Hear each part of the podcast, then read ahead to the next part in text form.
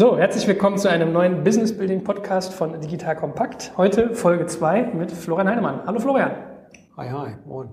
So, wir haben uns, äh, nachdem wir bei der letzten äh, Runde ja fleißig über Geschäftsmodelle gesprochen haben, haben wir jetzt uns überlegt, wir reden mal über die Leute, die teilweise das Geld dafür äh, beisteuern, nämlich welche Investorentypen gibt es eigentlich und wie sind die so positioniert. Das heißt, wir wollen so ein bisschen durchdeklinieren, ähm, was für, was für Venture Capital Arten gibt es, ist jetzt für mich sinnvoller, Private Equity anzuschauen oder Business Angel. Also vielleicht macht es erstmal grob abzugrenzen, welche Arten von äh, Geldgeber gibt's denn, ne? also von Venture Capital, also Risikokapitalgebern im breiteren Sinne. Ähm, und dann äh, vielleicht mal ein Stückchen drauf zu schauen, äh, was sind da so die Führenden, wer ist da wie positioniert. Ähm, es passiert ja auch gerade eine ganze Menge im, im Markt. Also gerade in Berlin äh, eine Reihe von neuen Fonds im Entstehen, in London auch. Ähm, also in Europa passiert sicherlich eine ganze Menge gerade in der Szene. Insofern macht das äh, sicherlich Sinn, sich das einmal ein bisschen genauer anzuschauen. Fangen wir doch mal mit der, mit der kleinsten Disziplin an. Ähm, deine, deine ehemaligen Weggefährten haben ja passenderweise gerade mit Saarbrücke 21 äh, da auch sich sozusagen ein bisschen zusammengeschlossen. Business Angel. Ja. Ich, ich muss ja sagen, ich fand das ein bisschen witzig. Hinterher, als ich den Artikel geschrieben habe, fiel mir auf, das könnte auch klingen wie so ein Puff, oder? Saarbrücke 21. ich ich äh, kenne mich da nicht so aus in dem Bereich. Also insofern, äh, auch ich äh, finde den Namen für den Namen eigentlich ganz passend. Äh, Nein, ja. Aber äh, nee, also genau. Also Business Angels äh, ist sicherlich, wenn, wenn man so schaut, die letzten drei, vier Jahre eine, äh, eine sehr große Entwicklung gewesen in Berlin. Es gibt, glaube ich, oder glaube ich nicht nur, das, das sieht man ja auch, es gibt immer mehr Leute hier in Berlin, die irgendwas, sagen wir, zwischen 10 und 100, 150.000 Euro ähm, äh, in ein Investment stecken, relativ schnell äh, kurzen Prozessen und, und sehr frühphasig. Und das ist ja erstmal gut, ne? weil das ist sozusagen ähm, äh, das erste Geld zu bekommen für so ein Startup, die ersten, sag ich mal, 250 bis 800.000 Euro. Das ist ja so die Hauptrange, wo sich das da bewegt. Äh, das ist, glaube ich, äh, sehr, sehr viel leichter geworden. Ne? Und, und die Kollegen, die du gerade angesprochen hast, also alles ja aus dem ehemaligen Rocket-Kontext oder der, der Marco Vietor mit dem Stefan Schubert zusammen, äh, Paul Crusius, also ehemalige Audi Bene Crew, sage ich jetzt mal, haben sich auch jetzt zusammengeschlossen. Da gibt es ja die Heilemanns, äh, die auch sehr aktiv sind. Cherry Ventures. Äh, genau, Cherry, wobei Cherry jetzt natürlich schon eher die VC Ecke fällt. Ne? Aber ich glaube, da ist eine, ist eine Menge passiert ich das war ja auch recht, recht aktiv da, so äh, Christian Vollmann, äh, so. Also insofern, das ist, äh, ist, glaube ich, mittlerweile eine sehr diverse Szene. Und das ist ja schon mal super. Der Christoph Mehr natürlich auch, ne, der auch sehr, sehr aktiv ist da in diesem, in diesem Bereich, wo du sagst, du bist halt in der Lage, 250 bis 800.000 Euro mittlerweile in Berlin ziemlich schnell zusammenzubekommen. So. Und das ist, äh, ist, ist erstmal gut. Ähm, und ich glaube, die Angels werden auch immer professioneller, äh, dahingehend, dass sie sozusagen helfen dabei, die erste Konfiguration von so einer Firma gut aufzustellen. Haben wir das letzte Mal drüber gesprochen. Äh, also einfach dabei zu helfen, das Businessmodell schneller zu schärfen. Und, und ich glaube, das ist eine wesentliche Funktion, die sind mittlerweile auch von den VCs als ganz gute Gatekeeper erkannt worden. Werbung. Aufgepasst! Das Jahr 2024 ist schon voll im Gange und jetzt heißt es neue B2B-Leads gewinnen. Du möchtest deine Sales Pipeline so schnell wie möglich voll haben und deshalb empfehlen wir dir an dieser Stelle unseren Partner SalesViewer. Wer nicht weiß, was SalesViewer macht, hier eine kurze Erklärung. SalesViewer entschlüsselt Unternehmen, die deine Webseite besuchen und zeigt diese in Klarnamen an. Du siehst also ganz genau, wer eure Webseite besucht und wofür sich diese potenziellen Kundinnen interessieren. Und damit hast du ja wirklich ein mächtiges Werkzeug in den Händen, weil du diese Unternehmen dann zielgenau ansprechen und einfach zu neuen Kundinnen machen kannst. Dein Marketing und Vertrieb werden das für die B2B-Lead-Generierung feiern, sage ich dir. Und du bist damit auch in guter Gesellschaft, denn Marktführer wie Stepstone, Jochen Schweizer, Sport5 oder Avato Systems setzen bereits auf SalesViewer und generieren damit täglich neue B2B-Leads. Wie so eine Registerkasse eigentlich, wo es immer klingelt, wenn du wieder eine neue Brand identifiziert hast, die sich für dich interessiert und die du jetzt einfach pflücken kannst. Daher, wenn das für dich interessant ist, dann teste SalesViewer doch einfach mal kostenlos. Alles, was du dafür wissen möchtest, findest du unter folgender Weiterleitung: digitalkompakt.de slash salesviewer. Und wie immer verlinke ich dir es auch auf unserer Sponsorenseite unter digitalkompakt.de slash Sponsoren. Das war's mit dem Werbespot. Business Angels haben mittlerweile eine sehr, sehr gute Funktion übernommen, eine Series A oder eine, eine erste Finanzierung von VCs auch zu erleichtern. Weil äh, das erleben wir regelmäßig hier, ähm, dass sozusagen jetzt auch gerade angloamerikanische Investoren die jetzt hier in der Stadt aufschlagen, die nicht unbedingt, sag mal, völlig ungefiltert irgendwelche Startups sich angucken, sondern sich daran orientieren, was gewisse Business Angel tun. Und das ist eigentlich schon ganz spannend. Das heißt also, wenn du die richtigen Leute da auswählst in der, in der, in der Angel-Runde, dann hast du nicht nur eine Hilfe, also hast nicht nur das Geld und idealerweise eine Hilfestellung bei der, bei der Findung deines Geschäftsmodells oder bei sonstigen operativen Themen. Es sind auch eine Menge operativ erfahrene Leute dabei, sondern eben auch noch ähm, eine Erleichterung des Zugangs zum, zur Anschlussfinanzierung. Und das ist natürlich schon super. Ja. Ich meine, deswegen habe ich ja auch so ein bisschen die, die Saarbrücker Crew äh, aufgenommen. Ich hoffe, die werfen für den Puffspruch jetzt nicht Steine das nächste Mal an mir. Ähm, nee, die sind alle, haben alle gute, guten Sinn vor Humor, glaube ich. Ähm, also man kann ja mal das so ein bisschen zusammenfassen. Das ist ja eigentlich ein, ein Business Angel Club und darauf will ich so ein bisschen nämlich hinaus. Ähm, wie findet man denn als junger Gründer auch wie Business Angel? Macht es eher Sinn, sozusagen nach Einzelnen zu gucken, nach Konglomeraten? Fragt man da andere, andere Unternehmen? Was war denn so der typische Weg, den du mal beobachtet hast, wie die Leute an dich kamen oder wie kamst du an die Investments? Ähm, in der Regel, äh, und ich glaube, das ist auch das, das, das Schlauste, Business Angels sind ja relativ einfach identifizierbar. Also im Sinne von, man kann ja über Gründerszene oder Crunchbase oder sonst irgendwas relativ einfach nachvollziehen, wo investieren Leute. Und ich glaube, wenn man Leute anspricht, wo man sieht, die haben schon mal in ähnliche Modelle investiert, dann ist es ja in der Regel nicht so schwer, an die Leute ranzukommen. So, und ich glaube, was ein guter Weg ist, einfach mal zu schauen, welche Angels haben sich bei ein, zwei Abstraktionsebenen höher ähnlichen Modellen engagiert. Mhm. Und ich glaube, da kommt man da recht gut, äh, kommt man da recht gut ran. Und meine Erfahrung und auch das, was ich höre, ist, gerade jetzt so die Saarbrücker 21 Jungs oder auch jetzt das, was die Audibene-Kollegen da machen, ähm, oder auch die Heilemanns und so weiter, die, die auch Christian Vollmann, die sind eigentlich alle sehr ansprechbar. Also da hat, äh, das ist, glaube ich, leichter dort ähm, ins Gespräch zu kommen als jetzt bei, äh, bei normalen VCs.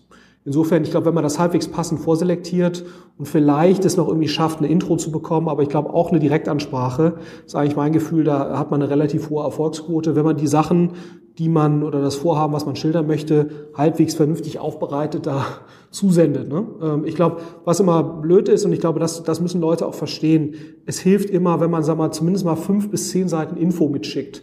Wir kriegen auch relativ viele Anfragen von Leuten, die sagen, lassen Sie uns mal treffen oder lass uns doch mal eine halbe Stunde oder Stunde telefonieren. Und ich glaube, da muss, das ist teilweise vielleicht nicht so einfach nachvollziehbar, aber wenn bei Leuten relativ viele Sachen aufschlagen, dann wollen die sich nicht mal eine Stunde oder eine halbe Stunde, selbst wenn es so eine halbe Stunde ist oder eine Stunde treffen. Sondern ich glaube, es macht schon Sinn, zumindest mal eine gewisse Information zu dem, was man vorhat, zu einem selbst mitzuschicken, äh, weil es dann deutlich schneller für die Leute einschätzbar ist und das gilt für VCs genauso wie für Business Angels, ist das überhaupt relevant? Und ich glaube, so weit muss man sich öffnen, auch vor einem Gespräch. Ja, ähm, und ich glaube, dann hat man eine sehr, sehr gute Chance. Wo du schon so ein bisschen äh, beschreibst, was da sozusagen gute Wege sind. Ich habe das, glaube ich, auch gefühlt schon zehnmal geschrieben, Do's und Don'ts. Ja, schick irgendwie keine Anhänge mit 15 Megabyte und keine 80 Seiten, aber auch keine 0,5. Was würdest denn du sagen, sind so die Top drei Fehler, die man machen kann? Und was wären zum Beispiel Sachen, die sehr, sehr gut ankommen oder vielleicht sogar Branchenstandard sind, wenn man solche Leute anspricht? Mm, also ich glaube, was hilft mir zumindest immer, sehr schnell, wie gesagt, ich glaube, wenn man fünf bis zehn Seiten PDF idealerweise als Präsentationsformat mitschickt, die relativ aussagekräftig sind. Ja, also das ist, ähm, ich glaube, das ist der Kern. Und was ich immer noch ganz schön finde, wenn man in die E-Mail, die man schreibt, das sind jetzt kleine Dinge, aber ich glaube, es ist gar nicht so unwichtig, fünf bis sechs, sieben Bulletpunkte einmal reinmacht und sagt, worum geht's da eigentlich? Also so quasi eine Executive Summary in die E-Mail, das ist der Markt, damit möchte ich mich beschäftigen, das ist grob mein Background so viel Geld suche ich. Weil man daraus eigentlich schon sehen kann, kommt das für mich in Frage oder nicht. Das heißt, man muss sich im Prinzip immer überlegen, der Empfänger, der muss ja schnell für sich entscheiden können, ist es relevant oder nicht relevant. Und dann ist mal eigentlich meine Erfahrung, wenn man das den Leuten leicht macht, kriegt man auch schnell eine Antwort. Was sind Don'ts? Don'ts ist halt das, was ich gesagt habe, ohne zu sagen, was man eigentlich machen will, um einen Termin bitten oder fragen, weil dann bist du direkt in so einem Dialog, da muss man dann drauf antworten ja, tut mir leid, ich treffe mich nicht einfach so, wenn ich nicht weiß, worum es geht, ist doof. Ne? Ist einfach auch unangenehm für die Leute, die angesprochen werden, weil keiner macht das gerne, so, was natürlich dann auch so ein bisschen potenziell arrogant rüberkommt, auch wenn du es gar nicht so meinst. Anderes Thema, was natürlich so im ersten äh, sicherlich ein Don't ist, nach einem NDA zu fragen. Ne? So, das ist sicherlich auch das nächste. Das muss halt jedem klar sein, der Leute anspricht, die viele Dinge bekommen. Kaum ein VC, nur im absoluten Ausnahmefall, wird ein NDA unterschreiben. Schon gar kein NDA, wo es dann irgendwelche Strafzahlungen gibt oder sowas. Das hat nichts damit zu tun, dass man gerne äh, wenig vertraulich agieren möchte, sondern das liegt schlichtweg daran, wenn man viele Dinge bekommt. Ich meine, äh, man redet ja teilweise bei, bei VCs von Tausenden von Ideen, die man da pro Jahr sieht. Wenn man da NDAs unterschreiben würde, du kannst gar nicht sinnvoll nachvollziehen, gegen welche NDAs du jetzt hier potenziell gerade verstoßen würdest. Ja? Das, ist, das ist überhaupt gar nicht managebar. Also das Risiko ist nicht managebar. Das heißt, das wäre sicherlich ein, das wäre sicherlich ein Fehler. Und ein anderes Don't ist, äh, ist sicherlich ganz klar, dass man mit Dingen angesprochen wird, die offensichtlich nicht passen. Ja? Ähm, also was die Phase angeht, was das Kapital-Requirement angeht, was so das grobe Businessmodell angeht. Man sieht ja, man sollte sich einmal die Mühe machen zu gucken, in was für Dinge haben die Leute investiert. Und in der Regel haben die irgendein Profil. Ja. Es gibt natürlich auch Leute, die machen alles. Mhm. Aber man muss schon sagen, die meisten Leute haben ein erkennbares Präferenzprofil. Für was für eine Art von Business interessieren die sich? So, und wenn mich jetzt einer anspricht, zum Beispiel mit irgendwelchen Medizintechnik-Themen, das ist einfach sehr, sehr wenig erfolgsversprechend. Und ich, und ich glaube, man sollte sich einfach einmal die Mühe machen und gucken, was haben die Personen vorher gemacht, insbesondere in jüngster Zeit, und gibt es da irgendwie einen sinnvollen Bezug zu dem, was man selbst macht. Das wäre für mich so ein weiteres Don't oder umgekehrt ein Do, ähm, dass man da eben äh, ähm, Leute anspricht, wo es, wo es potenziell passen könnte. Kannst du den Leuten mal so ein bisschen ein Gefühl geben, was dürfen sie eigentlich erwarten? Wenn da jetzt ein Startup kommt, was vielleicht schon einen ersten Prototypen hat, sucht eine Seed-Finanzierung, sagen wir mal irgendwie irgendwas zwischen 500 und was 800.000 Euro gesagt, mit was für einer Bewertung dürfen die da rechnen und wie ist eigentlich so das Prozedere, wie läuft sowas ab? Weil man, man will ja eigentlich auch nicht von einem Business Angel zum nächsten tingeln müssen, vielleicht gibt's ja da auch irgendwie gute Wege. Ja, also ich glaube, deswegen gibt's ja auch so ein Stück weit diese, diese Konglomerate, wie du es jetzt nennst, oder Zusammenschlüsse was ja schon in der Vergangenheit so ein bisschen nervig war, wenn du halt so von 10 bis 20, 30.000 Euro da zu 10 Leuten rennen musst oder 20 und dann musst du dir jetzt überlegen, wer hat da eigentlich jetzt den Lead mit wem verhandelst du jetzt eigentlich eine Bewertung und wer schließt sich da wo an. Das ist ja ein relativ ineffizienter Prozess, worauf ja reagiert wird eben durch solche Zusammenschlüsse hier wie von den Saarbrücker Kollegen. Ähm, äh, so und, und das ist ja schon mal gut. Das heißt, dieser Prozess wird sicherlich ein Stück weit vereinfacht. Ich glaube, es hilft immer, irgendeine Art von Lead Business Angel zu haben. Das heißt, jemand, der entweder selbst eher 50 bis 100.000 Euro gibt, vielleicht sogar noch mehr, und jemand, der von anderen akzeptiert wird in dem Sinne, dass er in der Lage ist, Bewertungen und Terms in irgendeiner Form zu determinieren, wo sich dann andere Leute anschließen. Und auch das lässt sich ja identifizieren. Ne? Wir sind eher, sag mal, Lead Business Angels und wer sind eher die Leute, die sich irgendwo anschließen. Und es hilft natürlich zuerst, ein, zwei von diesen Lead Business Angels zu überzeugen, weil die dann ja auch wieder eine gewisse Sogwirkung haben auf, auf andere. Ne? Das darf man ja immer, also wenn, wenn, wenn Leute dabei sind, die einen ganz guten Track Record haben, das macht die Entscheidung ja leichter für andere, sich dem anzuschließen. Das heißt, was ich einem Gründer raten würde, ist immer zu versuchen, zuerst den Lead zu haben ähm, und wenn die überzeugt sind, dann helfen sie auch häufig andere zu bekommen. Und ähm, mit denen kann man dann in der Regel dann auch determinieren, zu welchen Bedingungen wird denn das Geld reinkommen. Welche Be Bewertung kann man erwarten? Ich glaube, das ist, es ist ja in einer sehr frühen Phase, gibt es ja keine so richtig rationale Bewertungslogik. Das ist ein bisschen Voodoo, hat man oft das Gefühl. Ich weiß gar nicht, also es ist, glaube ich, so eine Mischung aus, wie ist die Nachfrage? Ne? Also äh, wenn viel Nachfrage, dann natürlich Bewertung hoch wie dreist sind natürlich auch zum Teil die Gründer, darf man auch nicht vergessen. Aber auch eine ganz wesentliche, ganz wesentliche äh, Determinante ist, was ist eigentlich der Kapitalbedarf für diese frühe Phase und was ist eine Verwässerung, die angemessen ist. Ne? Weil ich glaube... Für den Gründer oder für den Investor Perspektive? Für den Gründer. Ähm, und ich glaube, gute Business Angels achten immer stärker drauf, dass er mal mehr als 30, maximal 35-prozentige Verwässerung. Ich würde mal sagen, so der Korridor ist wahrscheinlich 20 bis 35. Verwässerung sollte man eigentlich in der frühen Runde nicht nehmen. Ne? Oh. Und, und 35 ist wahrscheinlich schon eher zu hoch. Ich hätte auch eher 20 gesagt. So. Ja, also lass es 20 bis, bis 30 sein. Ich hätte auch gesagt, das ist wahrscheinlich so der ideale Korridor. Das heißt, wenn du jetzt sagst, du brauchst eine Million Euro, ne, dann wäre quasi die Postbewertung oder die Pre-Bewertung, wenn du eine Million brauchst, für 25-prozentige Verwässerung wären 3 Millionen Pre, 4 Millionen Post, dann bist du bei der 25-prozentigen Verwässerung. So, also und so nähert man sich dem. Ne? Also in der Wissenschaft würde man sagen, Triangulation, äh, wenn du es nicht so richtig weißt, wie ist eigentlich jetzt der beste Weg, dann näherst du dich aus mehreren Methoden. Ne? Das eine ist das, was der Gründer fordert. Der will natürlich möglichst viel. Ja?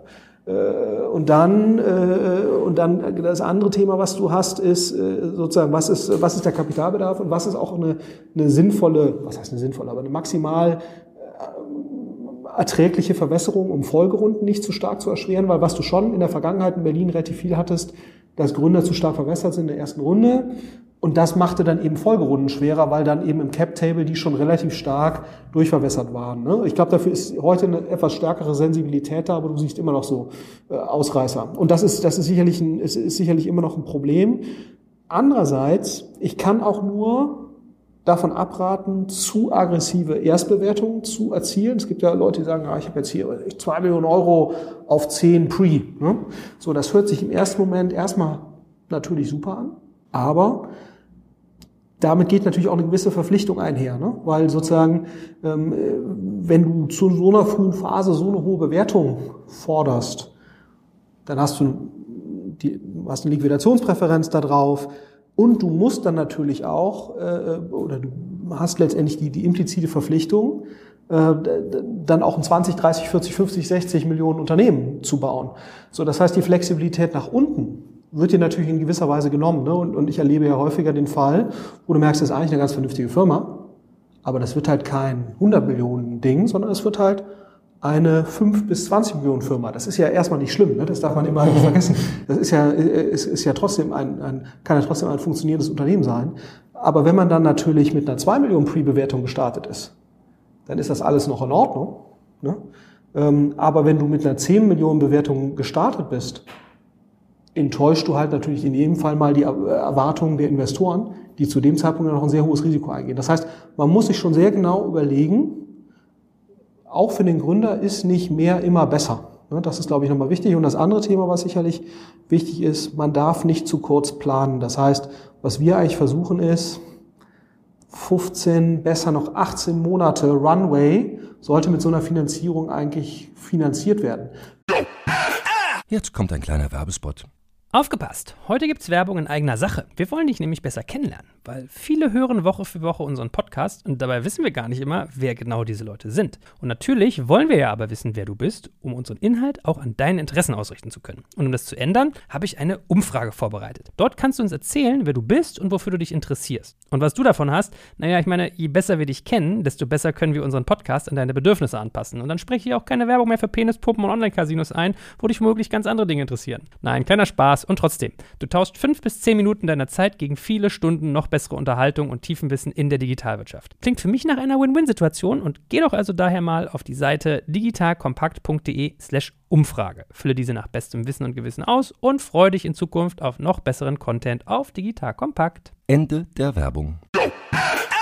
Wenn man relativ lange. Viele klang ja so auf neun Monate. Ja, aber das, das Problem, du musst, ja, du, musst ja, du musst ja sehen, das Problem ist ja häufig, wenn du so eine Finanzierungsrunde startest, das kann ja schon dauern. Ne? Also eine richtig gute Finanzierungsrunde, wo viel Nachfrage da ist, selbst die dauert zwei bis drei Monate. Ne? Also bis du dann wirklich das Geld auf dem Konto hast. Ich hätte eher sechs gesagt. Absolut. Und das ist ein sehr, sehr positiver Fall. Wir rechnen eigentlich auch damit, dass wir eher so sechs Monate brauchen. Und auch da, das ist jetzt kein schlechter Verlauf. Ne? So, das heißt, wenn du auf einen neun Monats Run, wenn du einen neun Monats äh, sozusagen Finanzierungshorizont hast, dann fängst du eigentlich nach drei Monaten der operativen Arbeit, mhm. fängst du schon wieder an, äh, Geld zu raisen auf den Zahlen, die du in drei Monaten erwirtschaftet hast oder äh, erzeugt hast. Und wenn die nicht äh, gut sind, und das kann ja tausend Gründe haben, warum die nicht gut sind. Ne? Das kann ja auch sein, dass du nochmal das Businessmodell so ein bisschen ändern musst, hast die falsche Person eingestellt oder was auch immer. Es gibt ja tausend Gründe. So, dann, dann hängst du da und raced auf Zahlen, die nicht optimal sind und du läufst gegen letztendlich die Insolvenzmauer ne? Ja. Ähm, und du hast letztendlich nicht viele äh, Wege, die du, äh, oder du kannst letztendlich nicht häufig äh, irgendwie nochmal zickzack laufen. So, und, und ich glaube, das muss einmal halt klar sein. Und wir versuchen eigentlich gerade bei den Themen, wo die Businessmodelle noch nicht so klar sind, wo es lange Sales-Zyklen gibt, wo es ein bisschen diffuser ist, was wir jetzt eigentlich genau machen müssen, da versuchen wir eigentlich eher die initiale Finanzierung ein bisschen länger zu machen. Oder eben den Burn relativ klein zu halten, um dann auch mit 500, 600, 700.000 Euro trotzdem relativ lang zu kommen. Ne? Kannst du eigentlich mal in 0,5 Sätzen nochmal sagen, warum dieses Thema mit der Verwässerung so wichtig ist? Ich habe so ein bisschen ein Beispiel im Kopf. Ich weiß, zu Gründerszene-Zeiten hatten wir mal so einen Online-Flohmarkt aus Hamburg. Ich kriege den Namen nicht mehr ganz zusammen, ähm, wo ich gesehen habe, die hatten so nach der ersten Runde 55 Prozent der Anteile an Investoren abgegeben, wo ich instant das Gefühl hatte, das ist dann ich glaube, die wurden hinterher sogar geexitet irgendwann, ja, aber wahrscheinlich nicht so geil. Und ich glaube, du hast schon so ein Problem. Kannst du da nochmal sagen, warum genau solche Sachen irgendwie schwierig sind? Ja, also ich glaube, gerade professionellere Investoren, die ja dann in den Folgerunden häufig dazukommen, sind ja darauf angewiesen, dass die Unternehmen eben 50, 100 oder noch mehr Millionen Euro dann irgendwann wert werden. Sonst macht es für die keinen Sinn, ne, zu einer relativ hohen Bewertung zu investieren. So und, und, und was halt die Erfahrung zeigt, ist, dass Unternehmen schon halt acht, zehn, zwölf Jahre brauchen bis sie diese absolute Größenordnung erreichen. Also sowas wie jetzt so ein Zalando oder so, die so schnell nach sieben Jahren solche Milliardenbewertungen erreichen, das ist schon eher die Ausnahme. Und selbst ein Zalando braucht dafür so lange. Ja? Das heißt, du musst eigentlich sicherstellen, dass das Management oder die Gründer acht bis zehn bis zwölf Jahre gut incentiviert sind und dabei bleiben wollen. Ne? Deswegen sind auch sozusagen diese Vesting-Diskussionen, die man hat, da du sagst, oh, jetzt vier Jahre Vesting oder drei Jahre Vesting oder fünf Jahre Vesting. Ich sage eigentlich, wenn, wenn du sozusagen an ein Unternehmen glaubst und daran glaubst, dass es eine signifikante Firma wird, musst du implizit damit rechnen, da zehn Jahre und länger dabei zu sein. Ist auch nichts Schlimmes, ne? Also wie gesagt, guck dir den deutschen Mittelstand an, die machen, da gibt es teilweise Liga, die machen das seit acht Generationen, da beschwert sich jetzt keiner. So, ähm, und die kämen gar nicht auf die Idee, da früher rauszuwollen. Also ich glaube, da, und, und, und, das, und das Problem ist halt, dass die Chance, dass Leute gut incentiviert so lange dabei bleiben, natürlich sinkt, je weniger Anteile die haben. Und wenn du natürlich schon früh beispielsweise mehr im Unternehmen abgibst als Gründer, ist das für Folgeinvestoren schon ein Negativsignal. Das heißt, wenn du dein Cap-Table früh zu stark verwässerst, dann hast du einfach das Problem, dass, dass Folgeinvestoren deutlich kritischer drauf gucken ob sie da jetzt Geld reintun oder nicht. Und das unabhängig davon, wie der Geschäftsverlauf ist. Ja? Und ich glaube, das ist Leuten zum Teil nicht so total glasklar, dass sag mal, wenn jemand nach der zweiten Runde nur noch 20 Prozent das Management hat, das muss nicht heißen, dass die keine Finanzierung kriegen. Aber das verringert ist, äh, Venture Capital ist ja geht es immer sehr stark um Wahrscheinlichkeiten. Ne? Das heißt, du minimierst einfach oder du reduzierst einfach eine Wahrscheinlichkeit. Und das, das muss einem einfach klar sein. Und das muss auch den Business Angels oder den Investoren, die davor investiert haben, klar sein. Ne? Ähm, äh, weil da hast du auch noch Leute, die zum Teil so agieren, dass sie eben da versuchen, ihre Prozente zu maximieren. Wo ich halt sagen würde, ist ein zweischneidiges Schwert. Äh, das kann eben auch negative Auswirkungen auf die Bewertung haben, also auf die Chance überhaupt finanziert zu werden und natürlich im Zweifelsfall auf die Bewertung, weil du einfach eine Reihe von Investoren, gerade die sehr, sehr guten, gerade die angloamerikanischen, die schließt du damit häufig aus, weil die halt sagen, wenn nicht das Gründerteam x Prozent mindestens hat, dann gucken wir uns das gar nicht an. Äh, dann lass uns das doch mal so ein bisschen als Aufhänger nehmen. Woran erkennt man, ob ein Business Angel schlecht oder gut ist? Weil ich sag mal, dieses Thema Verwässerungsgrad ist mal so eine Sache, auf die man gucken kann. Was bei mir relativ oft als Thema aufgepoppt ist, ist, äh, ich sag mal, Bartering. Also, dass man sagt, äh, ich will Anteile als Investor haben, aber ich nehme irgendwie für mein Netzwerk auch noch sozusagen, das rechne ich an. Ich rechne an, dass ich SEO kann. Also, es ist ja gern mal gesehen, dass jemand sagt, ich pack 20.000 rein plus meine SEO-Kompetenz und ihr tut so, als hätte ich 50 reingetan. Mhm. So, ist das zum Beispiel auch noch so ein Indiz, wo man sagen könnte, äh, das zeigt so ein bisschen, ah, aufpassen oder gibt es noch andere Faktoren? Das muss nicht unbedingt schlimm sein. Ne? Also ich bin nicht so ein großer Fan von Service oder Netzwerk oder irgendwas anderes diffuses mhm. gegen Equity. Ich glaube, das macht es immer relativ schwer. Ich kann es jetzt nur sozusagen aus unserer Sicht sagen, wir machen immer einen Deal, wir zahlen für Equity und dann erbringen wir Services. Das ist aber davon getrennt. Und ich glaube, das macht es leichter, weil ich glaube, das Erwartungsmanagement im Bereich dieser Services, was ist jetzt genau ein wertvolles Netzwerk, wie wertvoll ist das jetzt genau, wie viel ist das jetzt genau wert, das ist eine nicht so einfache Diskussion. Und ich glaube, ich würde nicht sagen, Probleme sind einhundertprozentig vorprogrammiert, aber es macht das Zusammenspiel nicht so besonders einfach. Also ich wäre da eher vorsichtig, tendenziell. Es mag immer Ausnahmen geben, aber ich glaube, gerade wenn du jetzt mal wirklich das, das siehst, was ich gerade gesagt habe, diese große Unternehmen brauchen acht bis zehn, zwölf Jahre. Diese Business Angels helfen ja häufig am Anfang. Ne? Also sozusagen nach fünf Jahren oder vier Jahren, wenn du da sozusagen deinen Weg noch nicht alleine gefunden hast, ehrlich gesagt, als Management. Ne, da kann so ein Business Angel natürlich mal hier einen Hinweis geben, mal da einen Kontakt. Aber äh, der, der, der, der Wert von Business Angels sind ja tendenziell ab über die Zeit. Das ist schon so. Und, und je länger etwas dauert, dann verzinst, also hast du letztendlich immer so, so einen Abzinsungseffekt da hinten drauf.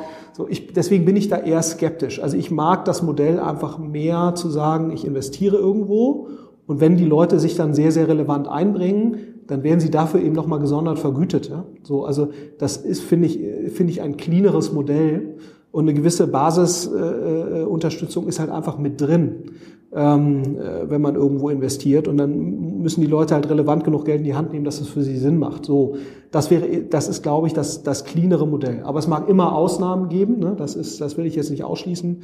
Ähm, aber die Erfahrung zeigt schon so ein bisschen Equity für Netzwerk, causes trouble. Mhm.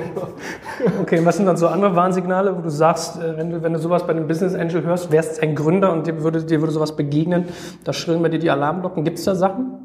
Ein anderes Thema ist eben das Fordern einer sehr, sehr niedrigen Bewertung, ne, die eben dazu führt, dass auch für relativ wenig Geld relativ viele Anteile über den Tisch wandern oder eben auch eine absolute Anteilsmenge, die jetzt ein, ein Business Angel für sich beansprucht, die sozusagen dann im späteren Verlauf zu, zu, zu äh, problematischen Cap Tables führen. Ne? Das ist das ist sicherlich auch ein, ein Warnsignal. Gibt es so rechte Sachen, dass man zum Beispiel sagt, äh, gibt gerne mal schwarze Schafe, die einem irgendwie diese und jene Investorenrechte abbringen oder Liquidation Preferences, wo man aufpassen sollte?